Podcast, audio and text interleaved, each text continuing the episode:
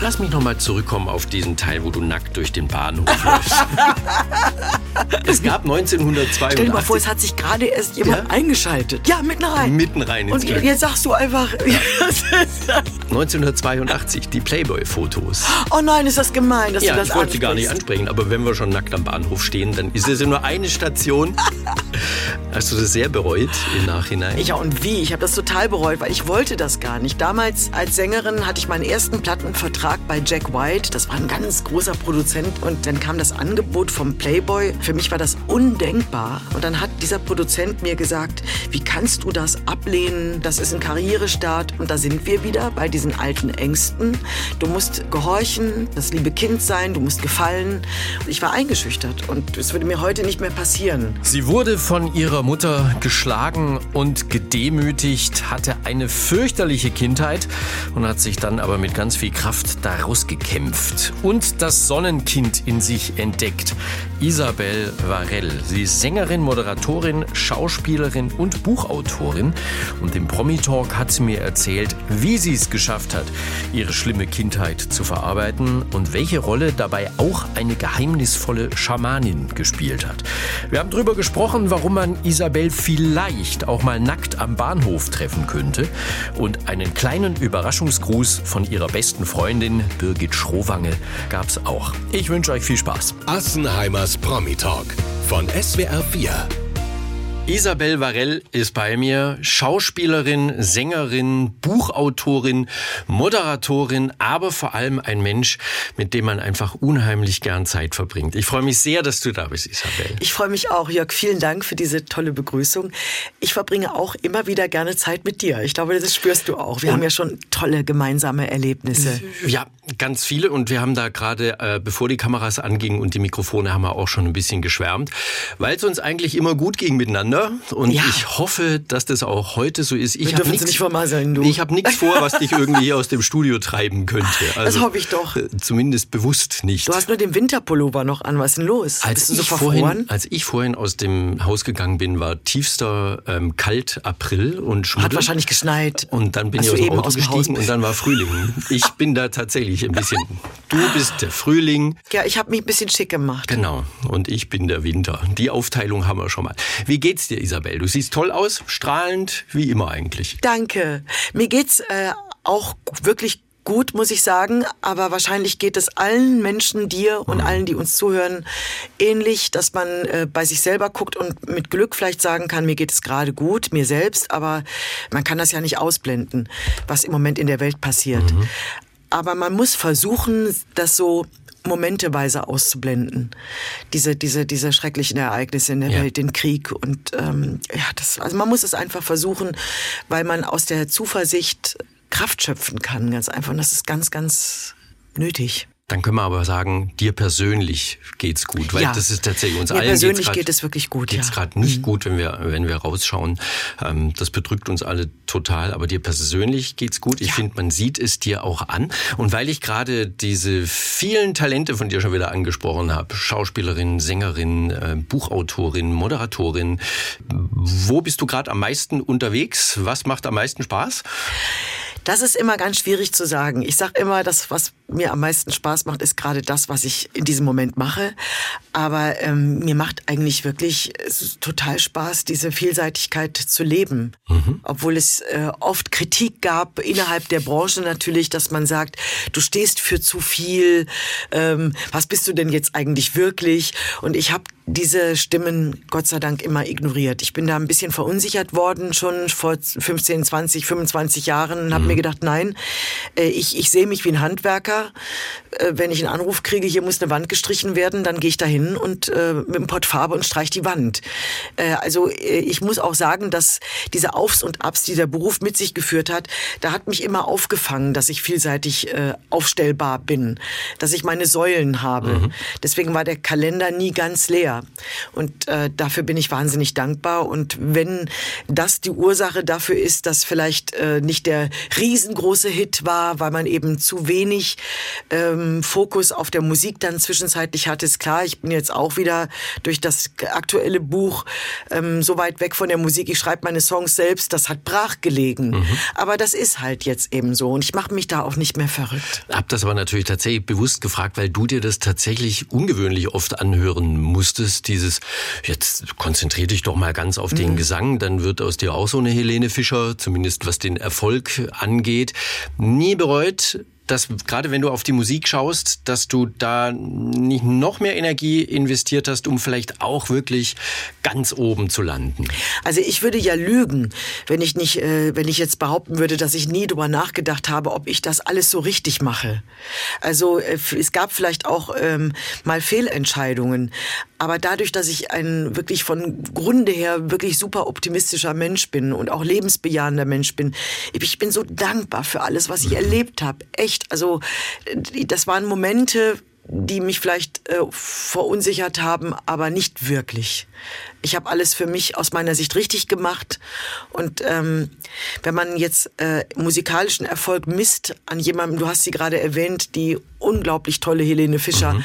dann ist ja quasi jeder erfolglos.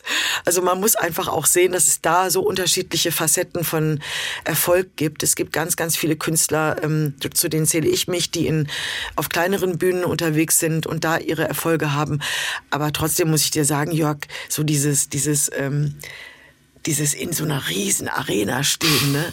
Äh, mit so einem mit so einem riesen Orchester und so. Also da würde ich ja jetzt echt lügen, wenn man da nicht, wenn ich da nicht dazu stehen würde, dass ich die Helene manchmal darum beneide. Also ich betone beneiden und nicht neidisch, weil Neid mhm. habe ich nicht in mir. Aber ich war bei ihrem Konzert und manchmal äh, habe ich dann mich schon erwischt bei so einem Moment, wo ich dachte, boah, das muss oberhammermäßig sein, sowas zu erleben, ne? Wenn ich das sehe und mich da reinversetze, dann denke ich, das muss furchtbar sein. Findest du? Da zu stehen, ich würde da vor Angst sterben. Nee, also ich hatte schon äh, diesen Hauch davon mitbekommen. Mhm. Ich habe schon vor, ähm, vor äh, Tausenden von Menschen gesungen, immer mhm. mal wieder in meinem Leben. Ob das äh, ähm, mal in der Dortmunder Westfalenhalle war, damals vor 100.000 Jahren durch Radio Luxemburg, dieser, dieser Löwenverleihung oder was das war. Mein Gott, das ist lange her. Es war immer mal wieder äh, in großen Arenen, äh, auch irgendwelche Festivals, wo man Teil des Programms war. Das mhm. heißt, ich habe das äh, geschnuppert. Ich habe das erlebt und äh, muss schon sagen, das hat eine Faszination. Und witzigerweise habe ich festgestellt, je größer das Publikum ist, desto weniger aufgeregt war ich. Also das wird dann auf einmal so anonym. Mhm. Ne? Trotzdem macht das irre Spaß. Also es ist ähm, schon doll. Weil man beim großen Publikum nicht den einen sieht, der einen böse anguckt. Bei so, oder? Ist doch so. Bei, bei Gott sei Dank blenden die Scheinwerfer. Bei, ja, bei einem naja, überschaubaren Publikum siehst du den einen, der irgendwie schlechte Laune macht, den man ansieht, der hat überhaupt keinen Bock auf den Abend. Aber das prallt stört. an mir ab. Ja? Nee, das prallt an mir ab, weil ich einfach, äh, ich weiß, ich habe auch da so viel Bühnenerfahrung. Ich habe so oft auf der Bühne gedacht, oh, heute bist du aber nicht besonders rübergekommen über die Rampe. Ne? Mhm. Und dann auf einmal sagen die Leute dir später, ah, das war ja der Wahnsinn und so. Das heißt, es gibt Menschen, äh, die, die, die freuen sich nach innen. Mhm. Und ich habe viel Komödie gespielt, auch im Theater. Und wir dürfen nicht als diejenigen, die auf der Bühne stehen, ein Publikum bewerten. Mhm. Das hat man ja früher gerne mal gesagt, heute war das Publikum aber nicht gut. Das gibt es nicht. Es gibt kein schlechtes Publikum, weil die müssen nichts leisten. Die zahlen ihre, ihr Ticket und mhm. die setzen sich da rein und der eine sitzt da so, so zurückgewandt mit verschränkten Armen und, und guckt ernst. Aber der geht vielleicht nach zwei Stunden raus und sagt, war ein Bombenabend. Das mhm. heißt, es darf keine Erwartung vom Künstler sein, dass das Publikum irgendwas leistet. Und die Erfahrung habe ich heute auf der Bühne, dass auch ein ruhiges Publikum vielleicht gerade äh, wirklich eine tolle Zeit hat. Also keine Albträume mehr, dass du ein Publikum bespielst und die reagieren überhaupt nicht. Die lassen dich quasi so, so, so auflaufen. Du hast das natürlich, nehme ich mal an, noch nie erlebt, aber ist das nicht so ein Künstler-Albtraum, wenn man manchmal hochschreckt vielleicht, dass man sowas träumt, denkt, mein Gott, wie schrecklich. Also ich habe es Gott sei Dank wirklich noch nicht erlebt, aber die Albträume, die ich habe, sind anders. Vor Premieren träume ich dann, dass ich meinen Text nicht kann. Ich stehe mhm. auf hm. der Bühne, die Kollegen, die gucken mich alle strafend an, die meiden mich, die die schämen sich, dass wow. ich dabei bin, weil oh, weil ich nicht weiß, wo es lang geht. Mhm. Das sind furchtbare Albträume, die wiederholen sich immer wieder vor Premieren oder vor, vor, vom ersten Mal, auch mit was eigene Konzerte betrifft. Das ist echt hammerhart, wo ich dann manchmal aufwache und denke mir, dass das nicht aufhört, ne? Mhm. Diese, diese Urängste. Aber ja, so sehen die aus. Also jetzt nicht, ähm, dass, dass das Publikum nicht reagiert. Es ist eher so diese, dieses nicht anerkannt werden vom eigenen Umfeld weil davon bist du ja so abhängig, ne? wenn du als Schauspielerin auf der Bühne stehst und du hast nicht kein gutes Verständnis mit den Kolleginnen und Kollegen, das ist ganz furchtbar. Du hast jetzt schon ein paar Sachen angesprochen, die uns noch ganz viele Vorlagen liefern, nämlich äh, das Thema Ängste. Ich glaube, du bist jemand, der hm, Zeit seines Lebens mit Ängsten auch zu kämpfen hat. Die wurden irgendwann leider in dir angelegt und du hast ganz viel getan, um die in den Griff zu bekommen. Und du hast vorher gesagt, du bist dankbar für alles. Auch das würde ich nachher nochmal hinterfragen, weil dir hm, vor allem als Kind und Jugendlicher auch übel mitgespielt wurde. Ich möchte aber zuerst noch ein bisschen mehr Wohlfühlatmosphäre schaffen hier, bevor wir an die unerfreulichen Themen mhm. gehen. Noch mehr Wohlfühlatmosphäre, als ich schaffen kann. Jetzt kommt nämlich eine gute, eine sehr gute, vielleicht sogar deine beste Freundin zu Wort. Birgit Schrowange möchte Ui. dich grüßen. Hallo, ganz lieben Gruß zum SWR Schrapnellchen. Oh. Ich schicke dir allerherzlichste Grüße. Ich wünsche dir eine schöne Sendung heute. Ich soll etwas erzählen, was noch niemand weiß. Und da fällt mir eigentlich nur ein, dass ich ja meine Karriere zugunsten deiner zurückgestellt habe. Ich wollte ja auch immer Sängerin werden. Und ich wusste, wenn ich als Sängerin durchstarte, hast du keine Chance mehr. Scherz beiseite, es gibt niemanden Schrapnellchen wie dich, der so vielseitig begabt ist. Äh, du kannst einfach alles, Schauspielern, moderieren, singen, du kannst komisch sein. Und vor allen Dingen hast du so ein Herz. Und du kannst auch immer meine Tüten tragen, wenn ich shoppen gehe. äh, was du ja nicht so äh, praktizierst wie ich. Ich wünsche dir alles Liebe, alles Gute und dicken Kuss. Und ich freue mich, wenn wir uns bald wiedersehen. Und eine gute Sendung wünsche ich dir. Ciao.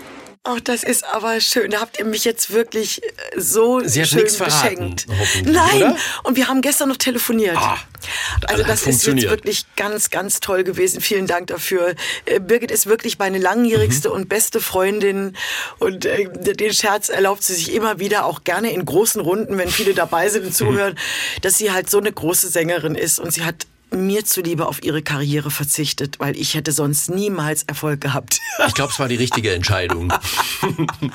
Birgit also, Schrowange ist wirklich auch eine, eine ganz tolle, startet jetzt Ach, auch nochmal. So toll. startet jetzt auch nochmal richtig durch. Ich finde das großartig. Hat sie dich gefragt, bevor sie jetzt nochmal den Schritt wieder mit Fernsehsendung und so in die Öffentlichkeit gegangen ist? Weil eigentlich hat sie doch gesagt, jetzt ist mal Ruhe. Ja, also äh, Birgit und ich, wir erzählen uns immer alles. Und mhm. wir sind gegenseitig für den anderen immer derjenige, der zuerst immer alles erfährt. Und äh, sie hat ähm, mir das dann irgendwann gesagt, du stell dir mal vor und so. Ähm, ich darf natürlich jetzt nicht ins Detail gehen, aber äh, meine erste Reaktion war natürlich, also erstmal habe ich, bevor das überhaupt in Gang kam, ihr gesagt, pass mal auf, das ist nicht das Ende der Fahnenstange, du kannst zehnmal nicht mehr wollen. Mhm. Du wirst noch oft gefragt werden, weil Birgit ist so ein besonderer Frauentyp weil sie eben anders als viele andere in diesem Beruf, sowohl Frauen als auch Männer, so zu ihrem Alter so steht. Mhm. Und sie hat so eine, so eine, äh, ja, die ist einfach so so normal irgendwie. Und das finde ich eben an ihr so großartig, dass sie sich äh, nicht vorkommt wie, wie, was, wie was Besonderes oder sie ist einfach, sie sagt auch immer, ich bin ein Arbeiterkind aus dem Sauerland und das ist sie eben immer geblieben. Und ähm, für mich ist das keine Überraschung, dass äh, jetzt Sender wieder auf sie zukommen und sagen, wieso wollen sie denn nicht mehr? Und sie hat irgendwie immer einen guten Instinkt für sich gehabt. Sie hat gemerkt, so Vierteljahrhundert RTL, mhm. das war sogar mehr als das, äh, nun ist mal gut und äh, hatte wirklich auch vor, aufzuhören. Aber irgendwie hat sie natürlich dann auch wieder so ein bisschen das Kribbeln in der, in der Luft gespürt. Mhm. Und ich finde das echt super. Ist ja auch schön, wenn man gefragt wird. Das tut ja, er, tut er und sie ist einfach eine Botschafterin von so vielen wichtigen Themen und das mhm. ist toll, dass sie jetzt nochmal richtig äh, durchstartet und in die Öffentlichkeit geht mit ihrem Talent. Sie hat einfach einen Draht zu Menschen und äh, ich glaube, das äh, ist auch das, was jetzt zu ihrem Alter besser passt, als weiterhin im Studio eine Magazinmoderation zu machen, wo man eindimensional vor einer Kamera steht mhm. und, und äh, ähm, ja, also das ist jetzt mehr ihr Ding. Zwei Dinge müssen wir da natürlich noch klären aus diesem kleinen Gruß. Schrapnellchen. Ja. Das ist dein Spitzname, den Birgit dir gegeben hat? Sie, oder sie ist aber auch Schrapnelle. Ah, Also sie ist Schrapnelle und du bist Schrapnellchen. Nee, ich bin auch Schrapnelle. Es kommt drauf an, manchmal Schrapnellchen. Also das fing in den 80ern an. Wir haben uns gegenseitig Schrapnelle genannt. Ich glaube, das, das darf man gar nicht mehr so sagen, weil das ist, glaube ich, nichts Gutes. In Aber wir kriegen das ja gar doof, nicht mehr ja. raus, weil wir wissen ja auch gar nicht in dem Moment, was es eigentlich bedeutet. Wir haben irgendwann, weil man das auch damals so sagte, du alte Schrapnelle. Das Ja, haben wir uns als junge Frauen in unseren 20ern, weil wir sind ja befreundet seit Anfang der 80er Jahre. Äh, Und, und wir haben das ja nicht mehr rausgekriegt. Und ihr seid in den Spitznamen reingewachsen, ja, reingealtert. es ist nicht mehr wegzudenken und wir, wir, wir, wir sagen das fa fast nur. Wir sind Schrapnelle und die andere Schrapnelle. Okay. Und du gehst nicht gern shoppen. Wirklich. Also die Birgit ist ja so eine Fashion-Tante und äh, ich gehe wahnsinnig gerne mit ihr shoppen und sie ist dann verrückt nach Klamotten und ich trage ihre Tüten. Und dann stehen wir in Boutiquen und sie sagt immer, ich verstehe dich nicht, ich verstehe dich nicht, wie kannst du so ruhig sein zwischen diesen Taschen und diesen, diesen, diesen tollen Klamotten, wie kannst du so ruhig sein? Und ich, ich bin nicht so die Fashion-Tante.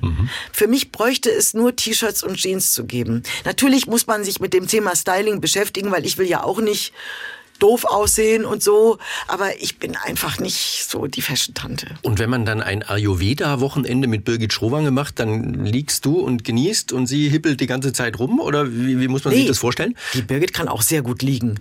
Die ist von Hause aus faul. Dafür, da, ich kann jetzt ja auch mal ein bisschen ausplaudern. So. so das ist eine faule Socke. das sagt sie aber auch gerne von sich. Die ist echt gerne faule Socke. Und wir machen auch kein Wochenende, Jörg, sondern wir sind dann immer Wochenlang. zwei Wochen Ja. auf Sri Lanka und hoffen, dass es bald wieder geht. Wir haben jetzt Jahr um Jahr verschoben und hoffen, dass Januar 23 geht. Ähm, jetzt sind ja im Moment auch so Unruhen auf Sri Lanka. Also wir hoffen wirklich sehr, dass es geht. Und wir liegen dann beide wirklich wie die Ölsardinen in Öl und ähm, genießen das. Und Birgit kann unheimlich gut in der horizontalen Zeitschriften durchblättern, lesen. Das ist herrlich. Wir können richtig gut zusammen Urlaub machen. Und wenn du jetzt so eine Auszeit nimmst, wo man ja tatsächlich total abschalten sollte, jetzt bist du, wir haben es ja schon angesprochen, du bist Sängerin, die selbst textet. Du schreibst wahnsinnig gerne gute Bücher, in denen man sehr viel über dich erfährt. Ähm, Du bist Schauspielerin, musst vielleicht Texte lernen. Kannst du dann wirklich sagen, jetzt ist mal komplett, also ich fahre mal komplett runter, um neu aufzutanken, oder kann man das als Kreative gar nicht? Also in, im Moment fällt mir das schwer und die Pandemie ist da auch so ein bisschen schuld dran. Äh, Damals äh, zu Beginn der Pandemie ist eine Tour geplatzt, dann stand ich zu Hause in Schockstarre und da habe ich mir gedacht, okay, du willst ja schon lange, ha- arbeitete das zweite Buch in mir und dann habe ich den Laptop aufgeklappt und habe dann acht, neun Monate geschrieben. Das war eine, totale Hilfe, aber auch auffühlend. Und irgendwie ähm, habe ich kaum Urlaub gemacht. Äh, Ich habe unheimlich viel gearbeitet in dieser Pandemie, wofür ich auch dankbar bin, weil bei Künstlern, die nur ausführende Künstler sind, in Anführungszeichen jetzt nur, äh, die also abhängig sind davon, dass wirklich Auftritte stattfinden und nicht zu Hause selbst ähm, äh, Lieder schreiben oder, oder eben auch mal ein Buch oder so. Da habe ich das Glück gehabt, dass ich eben auch in meiner Kreativität eine Erfüllung finde. Hat aber auch jetzt zur Folge gehabt, dadurch, dass ich eben auch nicht verreist bin, weil ich auch niemanden gefährden möchte. Und ich hatte natürlich auch das Glück mit Live nach Neun.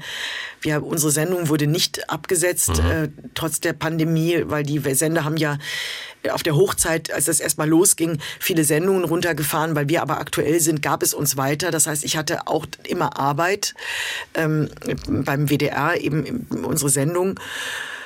Und jetzt fällt es mir echt ein bisschen schwer und jetzt muss bei, bei mir irgendwann mal was passieren, so ein ausgedehnter Urlaub, um, um das mal wieder zu lernen, rumzuliegen. Also das habe ich so ein bisschen verlernt. Also Ayurveda-Wochen mit, mit Birgit.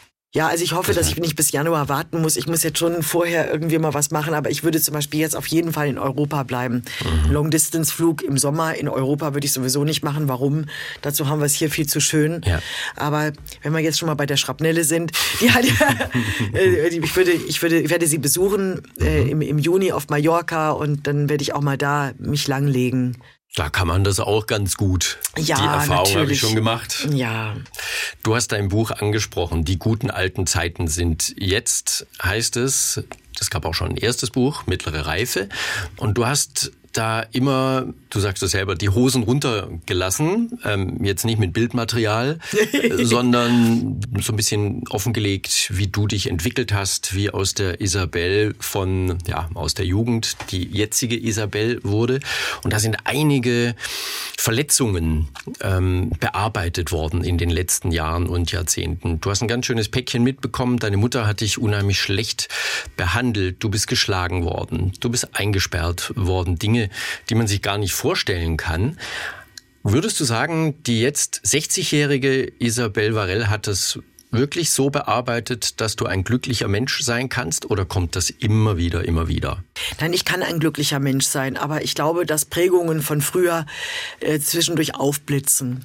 Und äh, ähm, so ganz äh, los wird man es vielleicht nicht. Also äh, ich kann das nur von mir sagen, aber ich bin ein, ein glücklicher Mensch und ich bin mit mir im Frieden äh, und, und auch versöhnt äh, mit allem, auch wenn man manchmal so kleine Rückfälle hat und bei sich selber dann wieder so Strukturen erkennt, äh, wo man denkt, aha, man hat zwar vieles kapiert, aber es blitzt noch auf, aber man hat Erklärungen. Also ich habe Erklärungen für mich und äh, für mein Denken und Fühlen in manchen Situationen, woher das kommt. Und das ist, äh, das ist, eine, das ist gut, wenn man das für sich selber einfach weiß.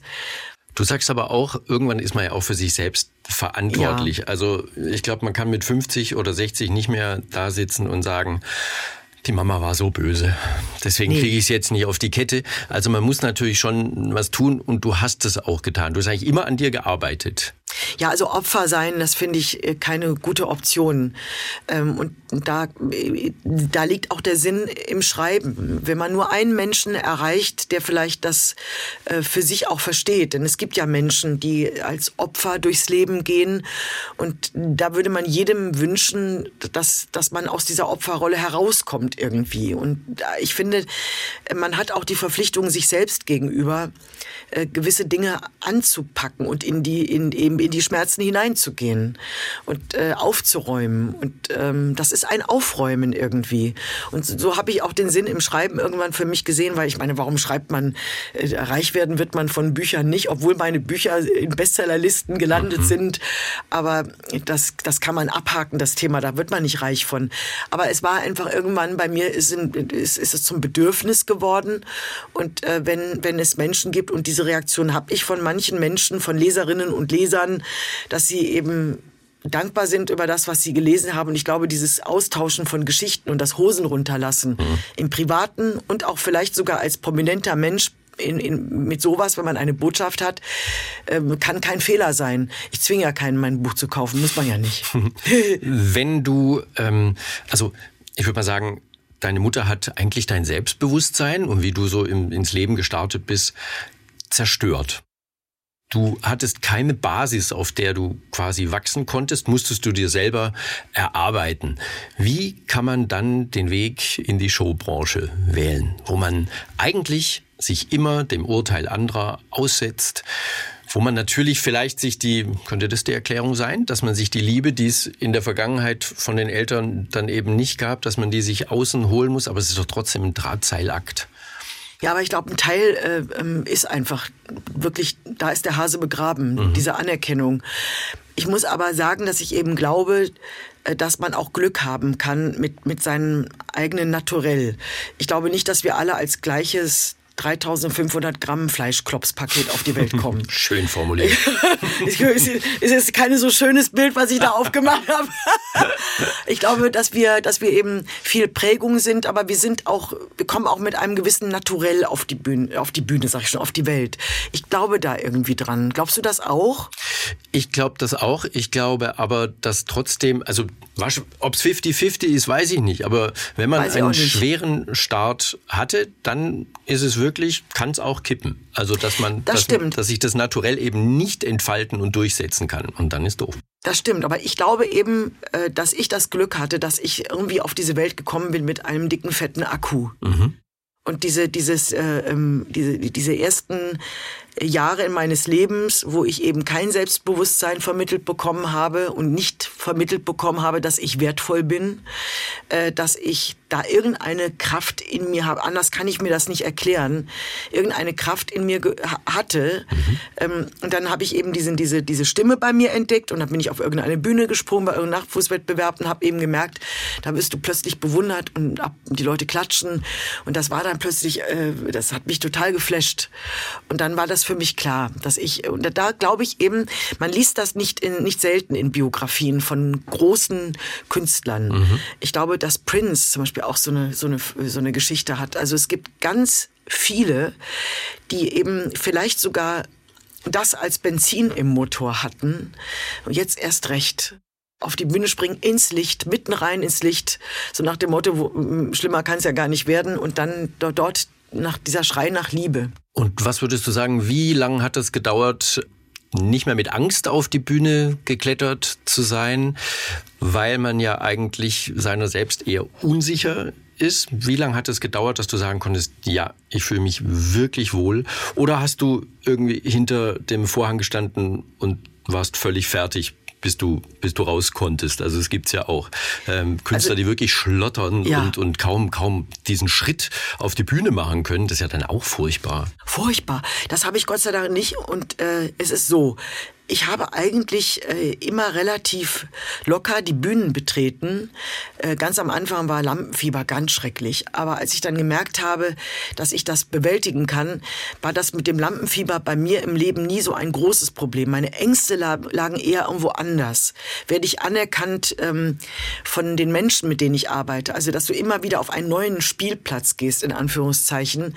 Äh, und wird man da anerkannt. Ähm, äh, also die, diese Ängste, die man, die ich in mir drin getragen habe, das war eigentlich das Größere. Wenn ich den, den äh, Job hatte oder wenn ich als Solistin auf die Bühne gegangen bin, da war das Lampenfieber nicht so das große Problem. Das war je nach Tagesform mal größer, mal weniger groß, aber dieses, was du beschreibst, dieses schlottrige Knie oder äh, Kollegen, die mir sagen, also ich sterbe immer noch, ich sterbe, bevor ich auf die Bühne gehe, das habe ich Gott sei Dank nicht. Es sind eben so diese allgemeinen tief sitzenden Ängste, äh, dass man äh, alles verliert oder dass man nicht geliebt wird, dass man nicht anerkannt wird, auch von den, äh, von den Kollegen. Also dieses, dieses, ähm, ja, kannst, mhm. weißt du, was ich meine? Ja. Weiß ich. Was hast du so Kollegen gesagt, die hinterm Vorhang stehen und sagen, ich sterbe, Isabel, ich sterbe, ich kann da nicht raus? Hast du da nicht auch mal zum ganz entspannt zum Berufswechsel geraten? Weil das kann man doch, das, das kann man doch nicht jeden Abend machen. Das ist ja wahnsinnig. Manchmal hatte ich das Gefühl, dass Kollegen, die wesentlich älter damals schon waren als ich und das so gesagt haben, äh, die dann so sagen, guck mal, fühl mal, eiskalt und ich sterbe, ich sterbe. Manchmal hatte ich das Gefühl, das ist vielleicht sogar ein bisschen ein Hauch Koketterie. Ich nenne okay. ja jetzt keine Namen. Mhm. Gerne, also in Verbindung eine, mit einem Namen würde ich das jetzt nicht verraten, aber ich habe manchmal so gedacht, auch wenn es auf der Bühne in Talkshows erzählt wurde von Kolleginnen mhm. und Kollegen, habe ich manchmal so ein bisschen das Gefühl gehabt, vielleicht will man man mit dieser Aussage sympathisch wirken. Menschlich. Menschlich. Aber äh, das, also das unterstelle ich, weil ich kann mir das bei manchen gar nicht vorstellen, die das so behauptet haben. Ja, vor allem hält man es doch nicht jahrelang durch. Ja, das also das hält man doch gar nicht durch. Also ja. das ist, ähm, ich glaube, das hätte ich nicht geschafft, wenn ich diese Sterbensängste gehabt hätte, bevor ich auf die Bühne da. Da hätte man dich schon mit sehr viel Geld zwingen müssen. Ja. Oder? Hast du dich eigentlich mit deiner Mutter versöhnen können noch zu Lebzeiten? Habt ihr euch aussprechen können? Gab es da noch mal ein, ein Treffen? Also als ich äh, in meinen Zwanzigern war, in den 80ern, habe ich versucht, das anzusprechen, weil wir waren uns im Erwachsenenalter dann äh, schon zwischenzeitlich sehr nah, obwohl sie immer eine Macht über mich ausgeübt hat, es auch immer wieder geschafft hat. Aber sie wollte davon nichts wissen. Sie hat... Ähm, äh, sie, sie, hat das abgetan, es wäre alles nicht so schlimm gewesen, aber es war schlimm. Mhm. Also es war unkontrolliert von, von ihrer Seite und ähm, es war schlimm. Also Punkt. Äh, ich habe das mit ihr nicht mehr richtig klären können. Ich hätte vermutlich, wenn sie noch leben würde, auch diese Bücher nicht geschrieben. Wenn sie heute gesund wäre, lebend gesund, müsste sie sich mit meinem jetzigen Stand meines Seins einem mhm. ganz anderen Gespräch stellen. Und ähm, das ist ja nicht mehr möglich. Sie ist äh, verstorben und ich bin ähm, ich habe einiges auch dafür getan, versöhnlich zu sein. Ich bin dann sogar mal, ich bin jetzt gar nicht so übermäßig spirituell. Mhm. Äh, ich lese darüber keine Bücher, ich, das ist viel Geldmacherei und alles. Äh, ähm, also nicht, dass das jetzt falsch rüberkommt, aber ich habe von einer Freundin jemanden empfohlen bekommen in Berlin, eine Frau, die so dann schon so mit Räucherstäbchen so ein bisschen uh, aber Kontakt gedacht, aufgenommen mit dem Jenseits, nee, oder? das nicht, das ja. nicht, aber die auch so, die so Blockaden löst. Und da habe ich mir gedacht, komm, mach das doch einfach mal. Dann bin ich da hingegangen, das war eine unglaublich nette, sympathische, sehr attraktive Frau von Anfang 40, habe ich mich da äh, hingesetzt und dann ähm, hat die so ein bisschen so einen Schnickschnack gemacht und so sagt sie, ich, ich, ich sollte jetzt ähm, erst mal 20 Minuten da liegen, Augen zu machen und alles äh, aufzählen, was ich, wovon ich mich verabschieden will. Und dann habe ich das gemacht und dann hat sie, das sagt sie, nachher mache ich dann das Fenster auf, dann wedel ich das alles raus. Und ich dachte schon, klar, wir wedeln das alles mal raus. ich musste innerlich ein bisschen schmunzeln und habe immer gedacht, nein, ich will jetzt hier nicht weinen, nein. Und dann hat sie das gemacht, hat sie alles rausgewedelt und dann kamen wir ins Gespräch und dann waren wir ganz schnell weil sie ja auch natürlich eine erfahrene Frau ist, bei dem Thema Mutter. Mhm. Und ähm, sie hat mir dann, äh, ich kürze das jetzt ab, irgendwie hat mir das gut getan, obwohl ich das nicht hundertprozentig ernst genommen habe. Aber sie hat mir ein, ein paar Lieder mitgegeben, so Meditationsklänge. Jetzt denken wahrscheinlich auch wieder ein paar, äh, was erzählt die denn da? Aber egal, manchmal kann Musik gut tun. Mhm. Und sie sagt, stell dir einfach vor, was deine Mutter für eine Kindheit hatte. Und die hatten es ja auch nicht leicht. Also das war die Generation der Kriegskinder. Ich bin die Generation der Kriegsenkel. Und äh, meine Mutter war voller Ängste und dann habe ich das wirklich ähm, habe ich das genau gemacht, was sie was sie gesagt hat. Das hat mir ein bisschen geholfen. Man muss manchmal manchmal muss man sich Rituale schaffen. Ich habe ja auch eine Coaching-Ausbildung gemacht zum systemischen Coach, nicht um das beruflich zu machen, sondern um, um, um mich persönlich weiterzuentwickeln. Unter anderem auch das, mhm. um auch Ängste äh, zu beleuchten, was das immer wieder ist, was in einem auftaucht. Und äh, so hat auch das mir geholfen. Und ich denke mir, Warum soll man nicht einfach mal Wege gehen, die für einen selbst sonst vorher nicht vorstellbar waren? Wenn es hilft. Jeder Mensch kreuzt deinen Weg mhm. mit irgendeiner Botschaft. Und das ist wichtig. Deswegen sollte man rausgehen und, und äh, drüber nachdenken. Und irgendwas hilft immer weiter. Wenn man alleine ist im Kämmerlein, kommt man nicht weiter. Auch ein Buch lesen kann, kann einem helfen, aber das Beste ist, man geht raus und redet mit Menschen. Und du kann, und vielleicht hört gerade jemand zu und sagt sich so, ich mache das jetzt auch mal. Ich gehe jetzt mal zu so einer Voodoo-Tante, weil da bist ja nicht, da bist ja nicht bedroht, ne? Hast du hast Voodoo-Puppen traktiert? Nein, nein, nein, um Gottes Willen, nein. Es, ist, es war ganz, ganz toll bei der ja. und überhaupt nicht, da war kein mhm. äh, spooky Zeug. Es war ein bisschen spirituell, aber man kann das ja mit einer gewissen Distanz angucken und sich mhm. sagen, hey, ich lass mich da jetzt einfach mal drauf ein und irgendwas ziehe ich dabei raus und ich habe was dabei rausgezogen und ich habe mir das Leben meiner Mutter vorgestellt und ich habe ähm, einen weiteren Schritt gemacht in, in Richtung Versöhnung mit ihr. Ich meine, dieses Bild, dass man das Fenster öffnet und was was rauswedelt. Und, und was rauswedelt? Sorry. Ja, ist, ist doch, lustig, ist ich weiß. Du nein, kannst jetzt auch gerne doch. lachen. Nein, nein, das passt Aber doch. manchmal braucht man solche Bilder. Weißt du, wenn ich mir vorstelle, es geht jetzt eine Prominente wie Isabel Varell, geht zu so einer, ich weiß nicht, was es war, Schamanin. Äh, ja, nenn es Schamanin, weiß ich nicht, irgendwas. Hast du nicht wahnsinnig Angst, dass die heimlich, äh, während du quasi die Trauer um deine Mutter rausweinst oder rausfächelst, dass die einfach ein Handyfoto macht und am nächsten Tag Nein. ist in der Bildzeitung ähm, Isabel Varell irre, ähm, keine Ahnung. Also äh, ich habe ein ganz großes Gottvertrauen in mir.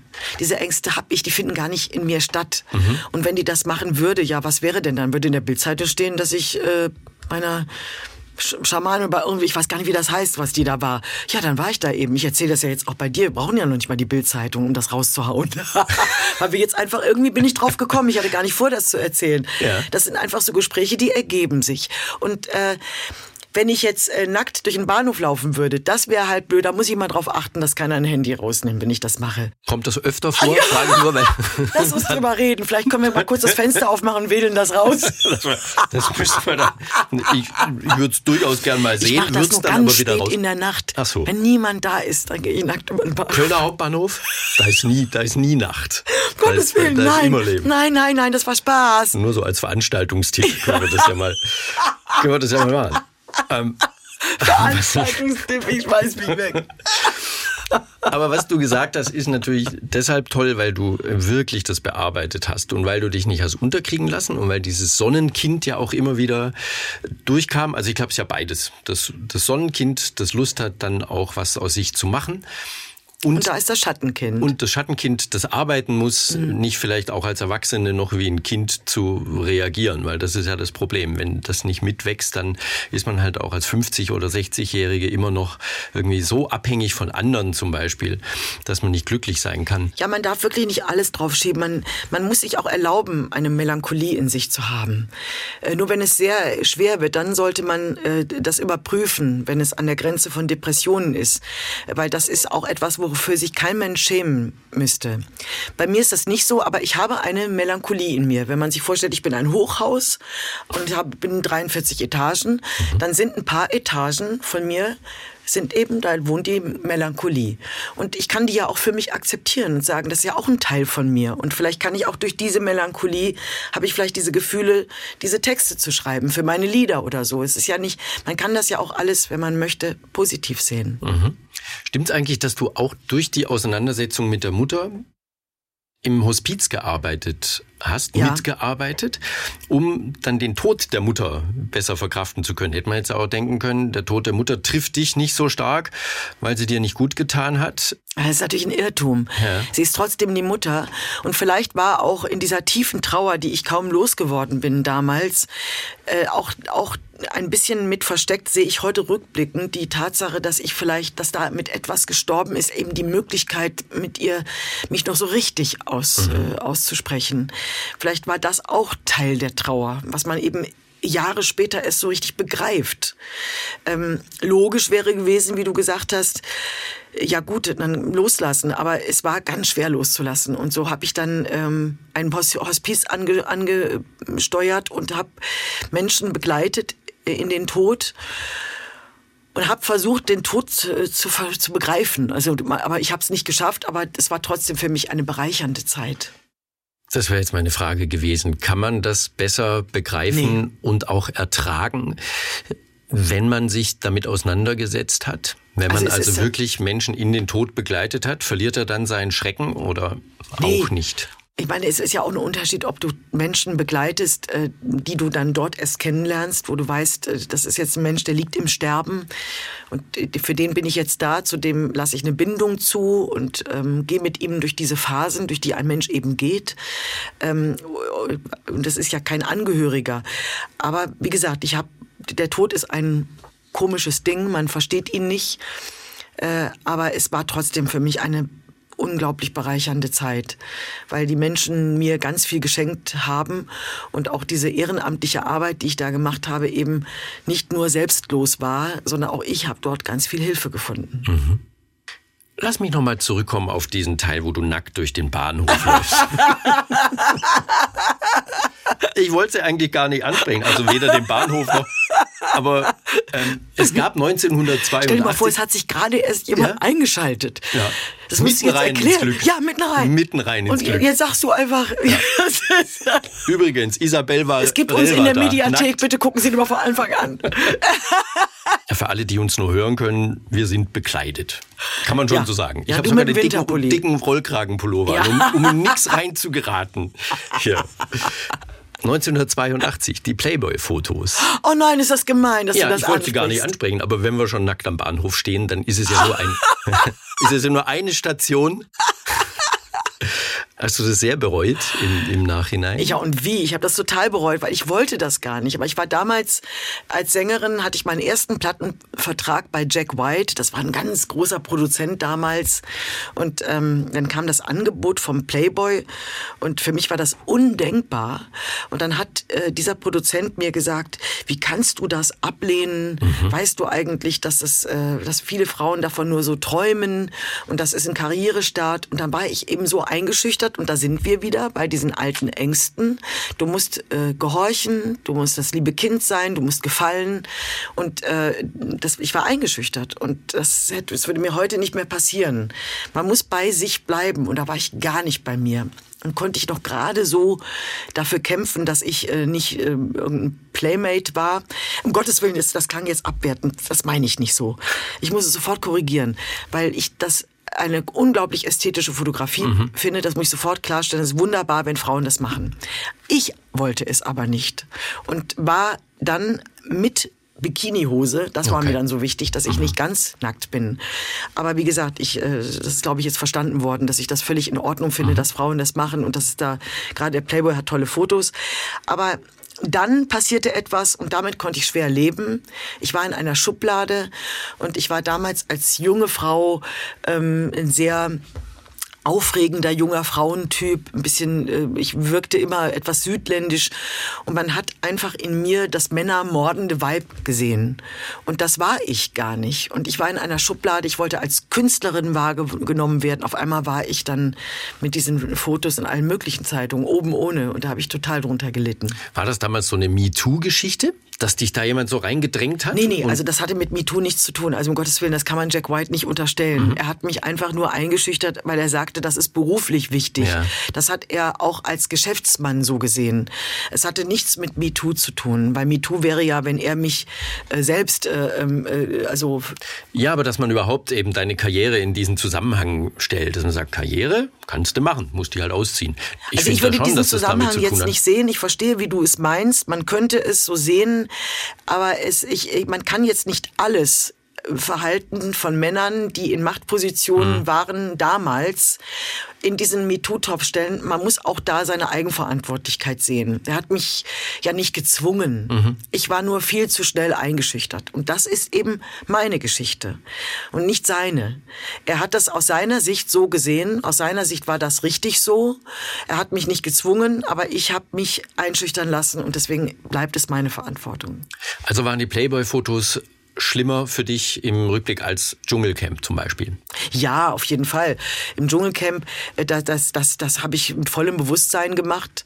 Ich habe damals ein, ein Programm gespielt äh, auf der Kleinkunstbühne und äh, wir waren mal gut besucht, mal weniger gut besucht und ich habe mir schon versprochen, das ist eine Fernsehshow, dass ich, dass unsere Häuser besser, größer werden, nicht größer, voller werden und ähm, ich habe ja damals auch meinen äh, Pianisten, den Christian Heckelsmüller, mitgenommen. Wir haben, man hat ja da immer so eine Begleitung. Und ich fand das schon, äh, ich fand das erst ganz furchtbar. Da kam das Angebot und habe ich gedacht, oh nein.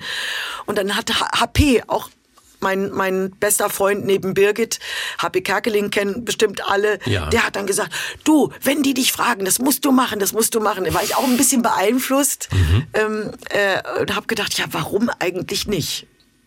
Heute würde ich es nicht mehr machen. Wäre die nächste Frage gewesen, wenn die nochmal anrufen. Nee, das würde ich nicht mehr machen, weil es ist irgendwie jetzt schon so. Ähm, ich muss ganz ehrlich sagen, ich verstehe jeden, der da reingeht, weil mittlerweile gehen ja ganz, ganz viele Menschen in den Dschungel. Das kann ich total verstehen. Die werden durch irgendwas auffällig in dieser Branche, äh, sind gar nicht mal äh, künstlerisch tätig, sondern machen irgendwas und die sehen eine Chance für sich, vielleicht so einen Weg zu gehen wie eine Daniela Katzenberger oder wie eine Verona Poth, die eben auch so Quereinsteiger waren und durch irgendeine Besonderheit, weil sie, weil sie eben in der Tat äh, irgendwie was Tolles haben, irgendeine Karriere machen. Äh, ich habe jetzt neulich diesen Julian FM Stöckel kennengelernt und den kannte ich aus diesen Trash-Formaten, so nennt man die ja. Und habe ich den kennengelernt und ich habe ja so einen netten Menschen mit dem kennengelernt. Der ist ja sowas von nett und toll. Äh, Also ich habe da keinerlei Vorurteile, aber ich als etablierter Künstler würde es heute nicht mehr machen. Das war damals schon ein bisschen was anderes. Die Lisa Fitz war ein bisschen schuld, dass ich das gemacht habe. Die war in der ersten Staffel Dschungel mit dem Costa Cordalis. Und da habe ich mir gedacht, naja, wenn die Lisa Fitz das macht, dann kannst du das auch machen. Hast du damals nicht sogar gewonnen? Ich bin Zweite geworden. Zweite? Ja, ist der beste Platz.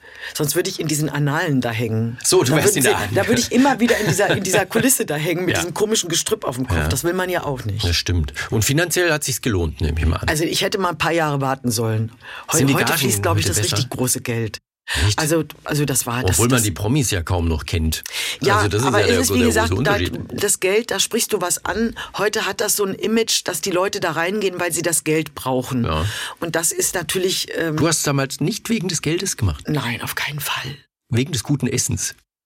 Nein, ich habe das gemacht, äh, weil es eine Fernsehshow ist und, Okay. und weil ich dachte, man kann da auch so sein, äh, sein, sein, sein also du lernst ja da die Leute wirklich auch kennen. Und ich wusste als Marathonläuferin und so, ich bin psychisch stabil. Du bist zwar darauf vorbereitet, dass das eine Ausnahmesituation ist, wo traumatische Erlebnisse hochkommen können, aber ich war, ich hatte nie Zweifel, dass ich da breche.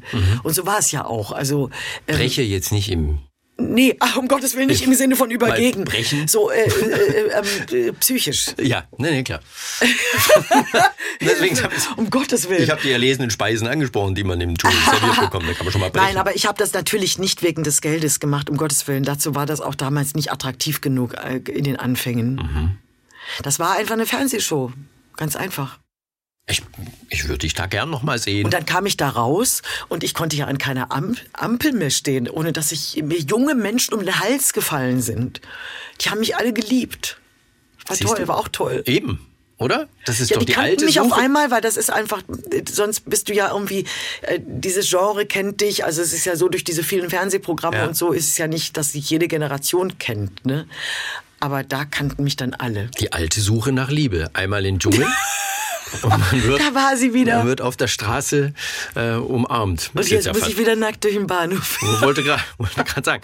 Aber bevor wir dich zum Bahnhof, zum Hauptbahnhof Stuttgart oh Gott, schicken, Oh Gott, was habe ich getan? der gerade eine schlimme Baustelle ist, der könnte das mal gut gebrauchen, dass da mal jemand Schönes nackt zum Bahnsteig geht. Das, das nur, aber das nur am Rande. Sag uns noch, Isabel, gibt's gerade irgendwelche Dinge, über die wir noch reden sollen, dürfen? Gibt's Projekte, die dich gerade hoch erfreuen, ähm, wo wir sagen, Isabel Varell geht noch mal ja, in eine gibt ganz es. andere Ich darf Richtung? noch nicht drüber reden, aber gibt es. Ja, es gibt was ganz Tolles, aber ich darf nur nächstes Mal erzähle ich dann darüber. Okay, Ansonsten dann- dann- geht's weiter schön mit, mit Live nach Neun. Ich liebe das, äh, Teil dieses Teams zu sein. Mhm. Und ich schreibe gerade äh, wieder Songs für mich. Äh, die Musik, die darf natürlich nicht zu kurz kommen. Ja. Du siehst mein fieses Grinsen. Ich frage natürlich nochmal nach. ähm, ein, ein tolles Projekt, über das wir noch nicht reden, reden Ja, ich, ich dürfen. drehe jetzt einen Film, aber ich darf echt noch nicht sagen. Gut, aber damit haben wir Film. zumindest rausbekommen, Ja. dass es die Schauspielerin Isabel Genau, es ist jetzt die. Schauspielerin Isabelle mal wieder gefragt in einer Hauptrolle, was ja auch nicht jeden Tag vorkommt. Da freue ich mich total drauf. Isabel, wir bringen dich jetzt zum, zum Ausgang, angezogen. Was du dann draus Mein machst, Gott. was Das du dann draus Jörg. machst Das wird Richtung doch Bahnhof. hoffentlich nicht falsch verstanden. Wie kann man das falsch verstehen? Wir, wir, hatten, wir hatten Spaß. Wir hatten auch diesmal Nein, wieder das war Spaß. toll mit dir. Ich, ich habe immer viel Spaß mit Ja. dir. Komm wieder und dann reden wir über dein jetzt noch Geheimprojekt. Wir wünschen dir Ja. dabei und auch bei allem anderen ganz viel Erfolg. Ach, das wünsche ich dir auch und deinem ganzen Team. Dankeschön. Lieber Jörg, vielen Dank. War total nett hier mal wieder und auf bald. Danke. Komm gut zum Bahnhof. Ja. Assenheimers Promi Talk von SWR4. Auch als Video unter swr4.de.